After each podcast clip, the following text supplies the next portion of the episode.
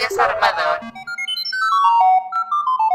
Un programa sobre tecnología y libertad.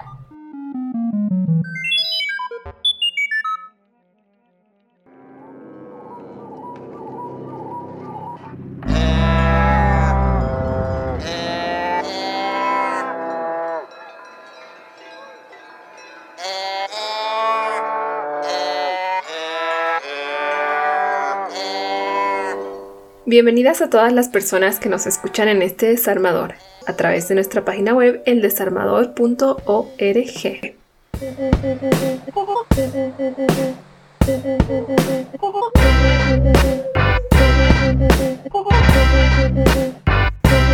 En el programa de hoy desarmaremos a Facebook, la plataforma virtual de interacción social más usada en Bolivia y en gran parte del mundo. Te ayudaremos a entender cómo funciona, cuál es su modelo de negocios y qué dice la letra chica de su política de uso. Además, en este programa tenemos la linda compañía de Flor, que nos ayudará a comentar el uso de Facebook desde el activismo. Flor es feminista, ciberactivista, bueno, vamos a dejar que se presente ella. Mi nombre es Florencia Goldsman, soy periodista, comunicadora social, ciberfeminista viajera em, y trabajo en la campaña Dominemos la Tecnología, una campaña latinoamericana que organiza APC, la Asociación por el Progreso de las Comunicaciones. Bueno, estoy en otros proyectos también como Libres Locas Lab, que es em, una sección de tecnología y género en una publicación argentina que se llama Marcha. Y también colaboro en la revista Picara. Y otras cosas más, pero bueno, ya, si no, se hace muy largo. No es nuestra intención disuadirte para que uses o dejes de usar Facebook. Pensamos que esa es una decisión personal. Lo que haremos será más bien politizar su uso y brindarte la información necesaria para que cuestiones tú misma el uso de esta plataforma. A ver, yo creo que como cualquier plataforma o herramienta o medio, está bueno mm, acercarse lo más desprejuiciadamente posible y probar esa herramienta. Lo que sucede y la crítica que hacemos nosotras con ciertas plataformas es que, digamos, eh, ofrecen un servicio que es gratuito, entre comillas, eh, porque uno lo puede usar, puede poner sus fotos, se puede comunicar, puede usarlo para la militancia o para el activismo, pero resulta que no es tan gratuito. Finalmente lo que hacen estas plataformas es lucrar con nuestros datos. Em, pero bueno, nuestra intención es politizarlo, criticarlo. Y para poder hacer esto necesitamos información y necesitamos espacios como este que inviten a pensar esto, que inviten a leer artículos sobre esto, que inviten a escribir, ¿no? Como intentar este debate, que es un debate político que sea mucho más amplio, que no que para 10 personas blancas del norte que toman las decisiones, sino mujeres, personas LGBTI, personas indígenas, o sea, de todas las clases sociales, los rangos, edades, o sea, que sea un debate muy amplio porque realmente toda nuestra vida está atravesada ahora por la tecnología, entonces ya como no queda opción que no sea hacer muchas cosas a través de tecnologías, entonces necesitamos hacerlo con información, con conciencia, para poder controlar un poquito qué queremos que pase.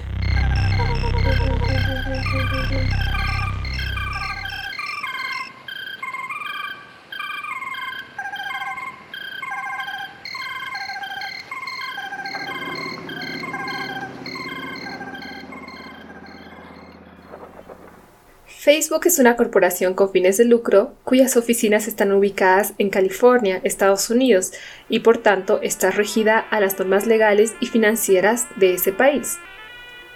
Fue lanzada oficialmente en febrero de 2004 y ahora en 2016, 12 años después, Facebook cuenta con 149 mil millones de usuarios, que es mayor al número de usuarios de Instagram, Twitter y WhatsApp juntos. En su página web, Facebook dice que es gratis y lo será siempre, y paradójicamente ha reportado entre enero y agosto de 2016 20 mil millones de dólares en ingresos, de los cuales aproximadamente 2 mil millones son ganancia neta, Eso es mucho dinero. Por este y otros motivos ya no podemos hacer la vista gorda ante este servicio y es nuestra obligación cuestionarnos qué es lo que hay detrás.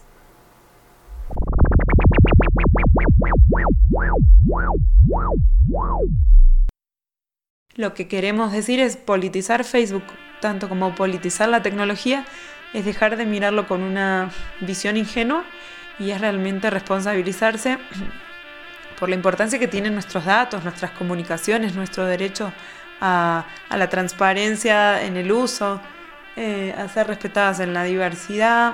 Entonces, el uso de Facebook, yo soy usuaria porque por temas laborales he tenido que entrar y por temas también personales, porque también estoy en un país en el cual todo el mundo se, se comunica por Facebook, entonces a veces a mí me cuesta mucho como cerrarlo porque sé que hay gente que le cuesta mucho también moverse a otro medio de comunicación, pero sí me parece que hay que intentar no estar tanto tiempo en esas plataformas porque ellos están lucrando con nuestro, con nuestro tiempo libre, digamos, con nuestro tiempo de ocio, con nuestra atención. Entonces están todo el tiempo como llamándonos a que estemos mucho tiempo en sus ecosistemas, o sea, que perdamos mucho de nuestro tiempo, de nuestros minutos, de nuestras horas sagradas en esas plataformas que están lucrando con nuestros datos y que están cada vez más intentando vendernos publicidad de manera indirecta.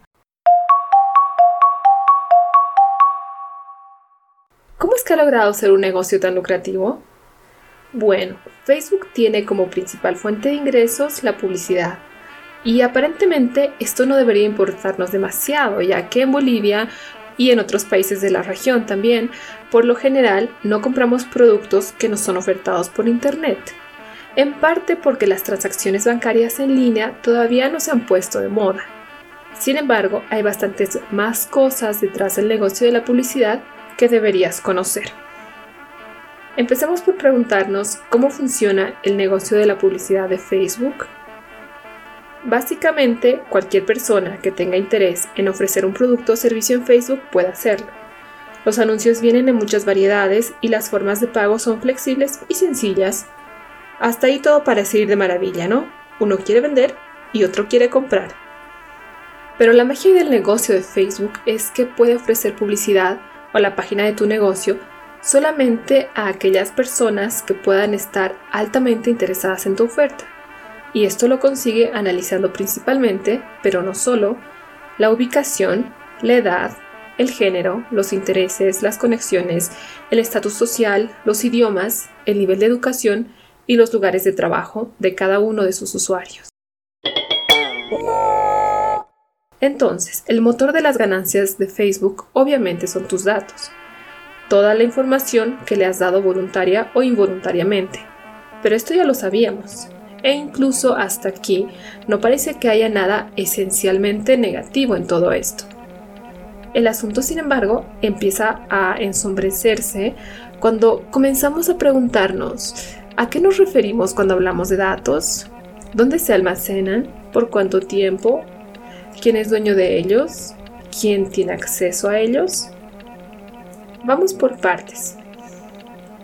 Toca ponernos un poquito técnicas y comenzar por diferenciar dos tipos de datos, los contenidos y los metadatos. Los metadatos son datos sobre los datos. Si un email fuera una carta real, sus metadatos serían la dirección, el destinatario, la oficina desde la que se mandó, el tamaño del sobre, la ruta que siguió. Todo sin tener que abrir el sobre o leer la carta. Cuando usas tu correo, tu teléfono, el GPS, Google o Facebook, dejas una huella de datos. Hay gobiernos y empresas que los analizan violando tu privacidad para conocer tus hábitos, preferencias e ideas. Recuerda, la privacidad es tu derecho. R3D, Red en Defensa de los Derechos Digitales. Cuando envías a una amiga o a un amigo un mensaje de texto, Hola, acabo de ver un gatito. Esto es el contenido del mensaje. Cuando se envía el contenido, información adicional sobre este es automáticamente generada. Dependiendo del dispositivo que estés usando, los metadatos pueden ser, por ejemplo, los dos números de teléfonos involucrados o tu IP, que es el equivalente al número de identificación de tu computadora, además de la hora del envío del mensaje y la localización de ambos equipos. Los metadatos son datos acerca de los datos, y más adelante entenderás por qué es importante conocer esto.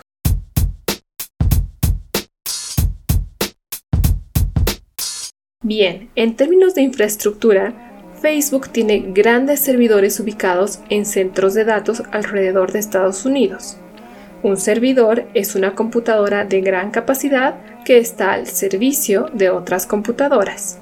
Dicho de forma muy sencilla, cuando tú haces una búsqueda en Facebook de una persona que conociste el fin de semana, por ejemplo, esa solicitud va hasta un servidor específico que tiene almacenada la información, este la busca y te la envía de regreso, en apenas unos segundos. Esto claramente quiere decir que Facebook guarda información y datos de sus usuarios de forma indefinida en grandes computadoras y no en un espacio metafórico como la nube. Los servidores también analizan constantemente, mediante complejos algoritmos, la información de todos los millones de usuarios de Facebook, pero, ¿quiénes más tienen acceso a esta información? Para esto tenemos que mirar de cerca su política de datos, aunque esto pueda parecer un poquito complicado. Los usuarios y las usuarias em, en general tienen que leer como unas páginas muy largas en lenguaje muy poco claro acerca de cuáles son los términos y condiciones de uso y finalmente muy poca gente lo lee y si uno lo lee esos términos y condiciones van cambiando cada dos o tres meses y en general no te da como el tiempo humano para leer todos los términos y condiciones que uno debería leer por la cantidad de aplicaciones y de servicios digitales que uno está usando. Y en el caso de Facebook, especialmente, además de tener una política de términos y condiciones poco clara, a ver, tiene como varias cuestiones. Una es que es una empresa que está en los Estados Unidos y que eh, tiene, digamos, vínculos y antecedentes también de haber colaborado con servicios de inteligencia de los Estados Unidos. Entonces lo que se está cuestionando es cómo esta llegada tan masiva de esta plataforma con reglas de uso poco claras. Flor tiene toda la razón. Pero no te desanimes, que para eso estamos nosotras acá. Es cierto que los términos de uso van cambiando constantemente, pero para que tengas al menos una idea de lo que establecen, vamos a explicarte en apenas unas 300 palabras lo que está escrito en más de 3000 cuando aparece en tu monitor. Escucha. Esta política se aplica a todas las marcas, los productos y los servicios de Facebook. ¿Qué tipo de información recopilamos? Recopilamos el contenido de mensajes. El lugar donde se tomó una foto o la fecha de creación de un archivo. Recopilamos el contenido y la información que otras personas proporcionan sobre ti y sobre las personas y los grupos a los que estás conectado. Recopilamos información de pago como el número de tu tarjeta de crédito o de débito, detalles de facturación, de envío y de contacto. Recopilamos información acerca de tu computadora, como el sistema operativo, la posición geográfica que obtenemos a través de tu conexión Wi-Fi, el número de tu celular, y la dirección IP. Recopilamos información cuando visitas sitios web y aplicaciones de terceros, nuestros socios, los anunciantes o las compañías que son de nuestra propiedad como WhatsApp, nos proporcionan información sobre ti. ¿Cómo utilizamos esta información? Usamos tu información para enviarte publicidad y para verificar cuentas y actividades. ¿Cómo se comparte esta información? Compartimos la información dentro de empresas que pertenecen a Facebook. Si cambian la propiedad, podemos transferir tu información al nuevo propietario. Compartimos la información con servicios de publicidad, medición y análisis. Transferimos información a proveedores generales, proveedores de servicios y otros socios, quienes deben cumplir la política de datos y los acuerdos que suscribimos con ellos. ¿Cómo puedo administrar o eliminar información sobre mí? Almacenamos los datos durante el tiempo necesario para facilitarte productos y servicios. Esta información se conservará hasta que la cuenta se elimine. La información que otras personas hayan compartido sobre ti no forma parte de tu cuenta, por lo que no se eliminará cuando elimines tu cuenta. ¿Cómo respondemos a requerimientos legales o evitamos que se produzcan lesiones? Podemos acceder a tu información, conservarla y compartirla en respuesta a un requerimiento legal. Eso es básicamente lo que necesitas entender sobre la política de datos de Facebook. Ahora queda resaltar un par de cosillas al respecto. Todo esto ocurre de forma constante después de que tú aceptaste esos términos de uso, así que te enteres de nada. Si en el caso hipotético de que fueras una activista en contra del gobierno de tu país, este puede solicitar información a Facebook acerca de ti y de tu actividad, incluyendo tus relaciones con amigos o compañeros de trabajo. Y tal como hemos visto, Facebook ni se negará a entregar esta información ni te comunicará cuando lo esté haciendo. Y eso, dependiendo del caso, puede afectarte mucho como activista. En la última mitad de 2015, de hecho, en su reporte de solicitudes gubernamentales, Facebook establece haber recibido solicitudes de 91 gobiernos entre ellos el de Argentina, Brasil, México y, claro, Estados Unidos, que todos ya sabemos que es el país que más espía a todo el mundo, ha solicitado información de más de 30.000 cuentas.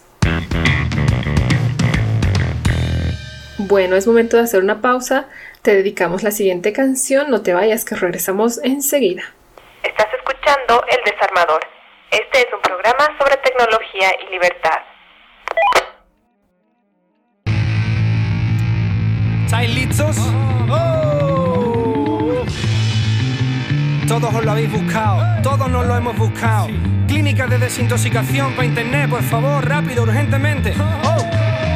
Cierra el puto Facebook ya. Puto 20 ya.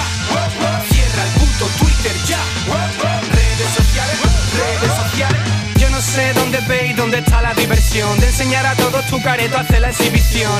Y es que anoche te pegaste un fiestón Y tienes que subir la foto porque es tu religión. Debes de colgar las pruebas donde salga sexy. Morritos en las fotos de tu puto 20 Y hoy en día, por culpa de todas estas porquerías Más parejas lo dejan pues saben más de lo que deberían. Un solo clic y entrada a otro mundo. Facebook 20, Twitter, lo más profundo dame datos, suma puntos El dominio público es dueño de tus asuntos Que sí, nena, te quiero, coño, que no lo ves. Lo que no quiero ver yo es la foto de tu ex.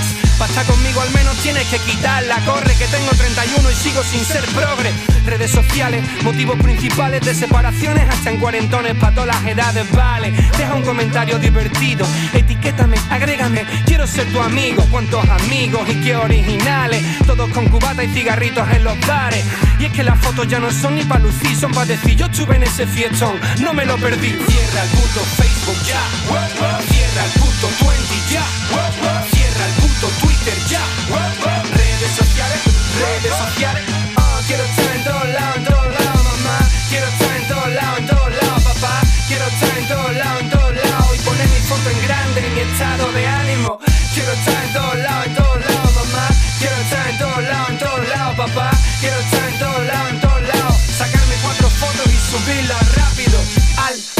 Consigues que lo callen, pa. ¿Qué quieres un Twitter si tú no eres nadie? Puro ego es lo que veo. El top de amigos que resucite todo tu estima por los suelos. Ponme comentarios que sienten bien. Tengo un tema nuevo, escúchalo, men. No, yo no pienso irme a buscar porque la mierda buena viene sola a mi auricular. Yo soy el T-O-T-E. Solo hay un amigo en mi top y en la vida dos o tres problemas tienen, lo juro.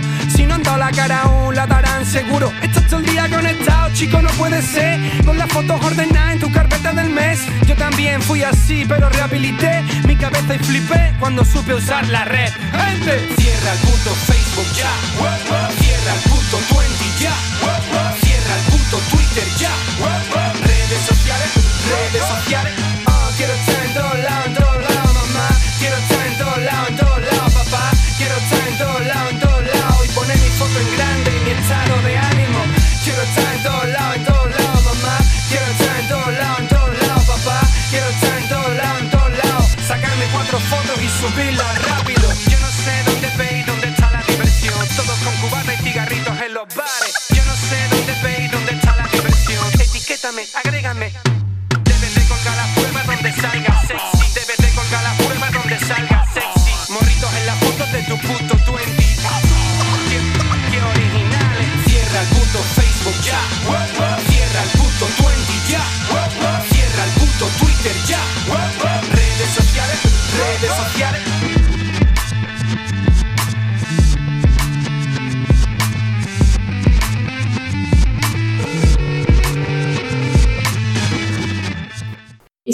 El Desarmador, un programa sobre tecnología en el que hoy estamos conversando acerca de Facebook.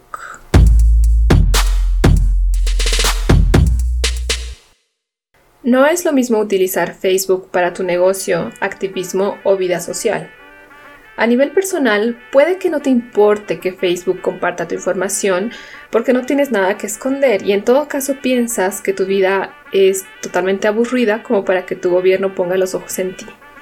Es verdad que no todos los datos son importantes, y sí, a lo mejor es irrelevante que vayas posteando memes y fotos de gatitos, pero ten en cuenta que esa es la información que has compartido de forma voluntaria. Pero, ¿qué con la información invisible que compartiste involuntariamente? Sí, los metadatos.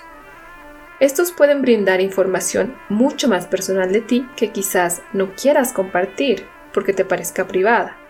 El problema es que no siempre puedes distinguir entre los datos que preferiblemente deberían mantenerse privados y los que no son importantes. El director ejecutivo y creador de Facebook, Mark Zuckerberg, sabe que el tema de la privacidad ha ido ganando terreno no solo en círculos activistas, sino también a nivel personal. En un intento de hacer sus comunicaciones más seguras, Facebook actualmente elimina los metadatos de las fotografías que se suben al sitio. Y en julio de 2016 anunció que su aplicación de mensajería para teléfonos móviles ofrecería la opción de cifrar las conversaciones. Esto quiere decir hacer visible el contenido solamente para la persona a la que va dirigido. Y aunque Facebook pueda parecer más seguro ahora, en verdad no lo es. Entre otras cosas, porque técnicamente Facebook no está cifrando tus metadatos. Y a veces estos son más importantes que el contenido del mensaje en sí. Por ejemplo, si Facebook sabe que tu novio te envió varios mensajes un sábado entre las 2 y las 5 de la mañana y que al día siguiente cambiaste tu estatus a soltera, entonces el contenido de los mensajes quizás no sea tan relevante para entender lo sucedido. Además de todo esto, y ya en el plano del activismo, está el tema de la censura arbitraria que Facebook ejerce sobre ciertas cuentas, el sesgo de la información que te presenta y además la individualidad que fomenta en las relaciones interpersonales. Vamos a escuchar a Flor que tiene algo que decirnos al respecto. Y en general, como feministas también vemos constantemente que la política frente a nuestros activismos es em, bajarnos nuestras páginas, censurar fotos donde un, aparece un seno, dejar por mucho tiempo páginas que son sexistas, misóginas, eh, de pederastia, o sea, de, de, comercio, de tráfico sexual. O sea, frente a las páginas feministas tienen como una política muy rápida ante el primer aviso de alguien que está en oposición a las páginas feministas, bajan la página feminista. Pero ante miles de avisos de una página de tráfico sexual de menores, es increíble cómo eso queda mucho más tiempo. Sí, hay algo interesante que se debate mucho respecto de estas nuevas plataformas y motores de búsqueda que tienen que ver con los algoritmos, ¿no? que, que gobiernan de alguna manera los resultados de las búsquedas o que aparecen en nuestra línea timeline, o sea, en nuestra línea de tiempo, tanto en Twitter como en Facebook. Entonces, eh, es importante saber que no es casual que nos aparezcan ciertos resultados de búsqueda o que nos aparezcan ciertas publicaciones en nuestro Facebook, que Facebook está todo el tiempo intentando adivinar qué es lo que más le gusta a la gente. En general suelen ser fotos o suelen ser videos, o sea, también es una cultura en la que prepondera la imagen por sobre todo.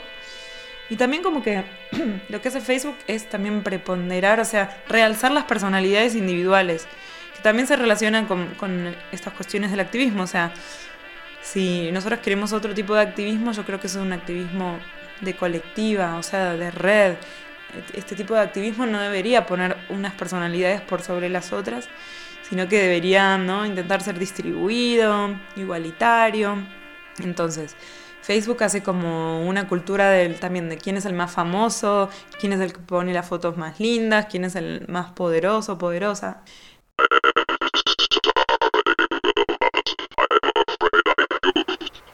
Otro ejemplo de la manipulación de la información que se presenta en tu muro es la investigación que en junio de 2014 Facebook admitió haber realizado utilizando información personal de sus usuarios.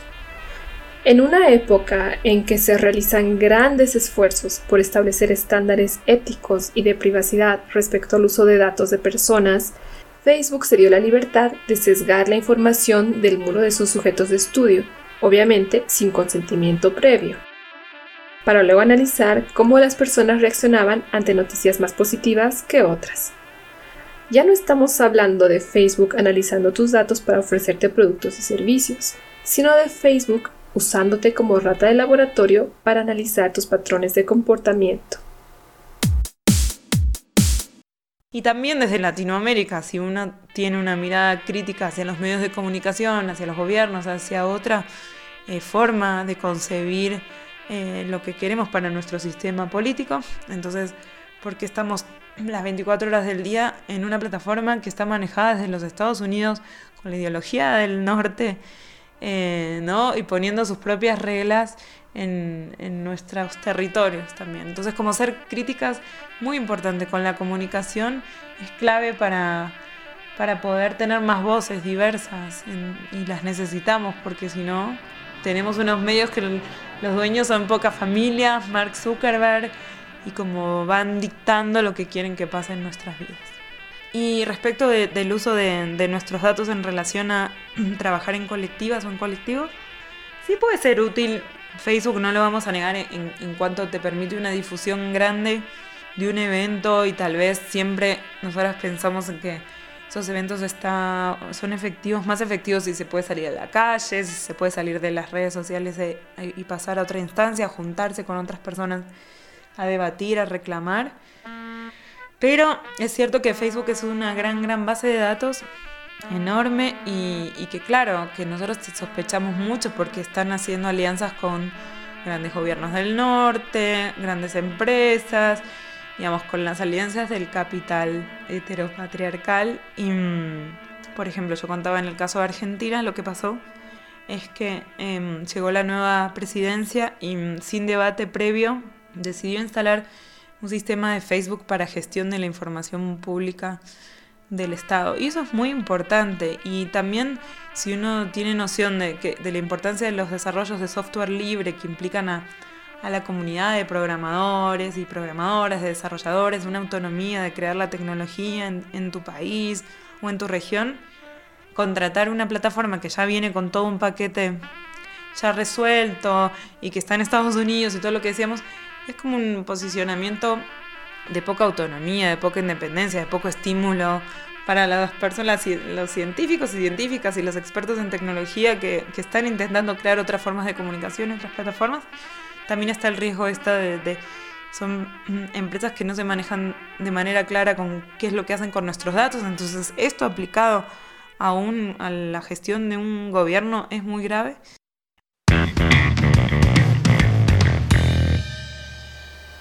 También en Bolivia, el uso de Facebook en la gestión pública se ha extendido mucho más de lo que quisiéramos. Casi todos los ministerios y agencias gubernamentales tienen una página oficial en Facebook, y algunas de ellas, como la de la Aduana Nacional, incluso te exigen tener una cuenta en Facebook para acceder a tu información. ¿Y qué pasa con las personas que decidimos no usar esta plataforma de comunicación? ¿Se nos está negando el acceso a información pública? Podríamos debatir este tema largo y tendido, pero innegablemente, y como bien lo dijo La Flor, el uso de una herramienta creada y manejada por una empresa estadounidense y regida por normas legales de ese país es a todas luces un posicionamiento poco autonómico y que incluso va en contra de la soberanía tecnológica tan publicitada por el actual gobierno.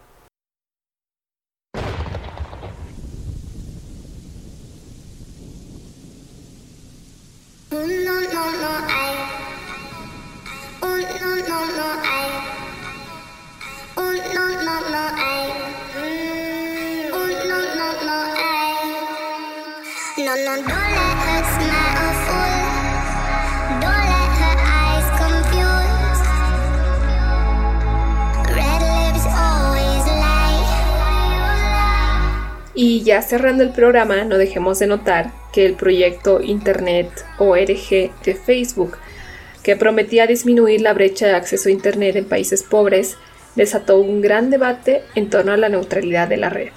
Pero dejamos para el próximo programa ese tema que ahora ya se nos acabó el tiempo.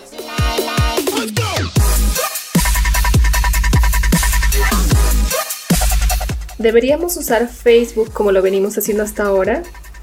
¿Deberíamos hacerlo solo para asuntos personales o más bien deberíamos aprovechar su capacidad de difusión en beneficio de nuestro activismo? ¿O en verdad deberíamos sabotearla? Son preguntas que te dejamos de tarea.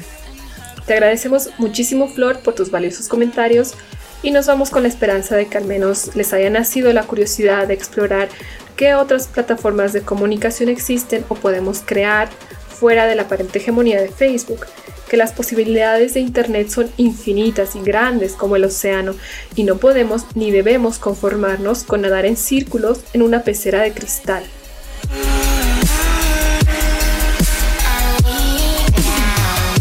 Y como siempre, recordarles visitar nuestra página web eldesarmador.org para consultar nuestras fuentes y otros enlaces de interés.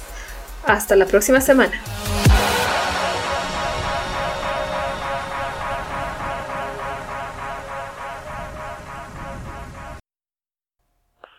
Realización de Emilia Hacker Producciones. Cambio y fuera.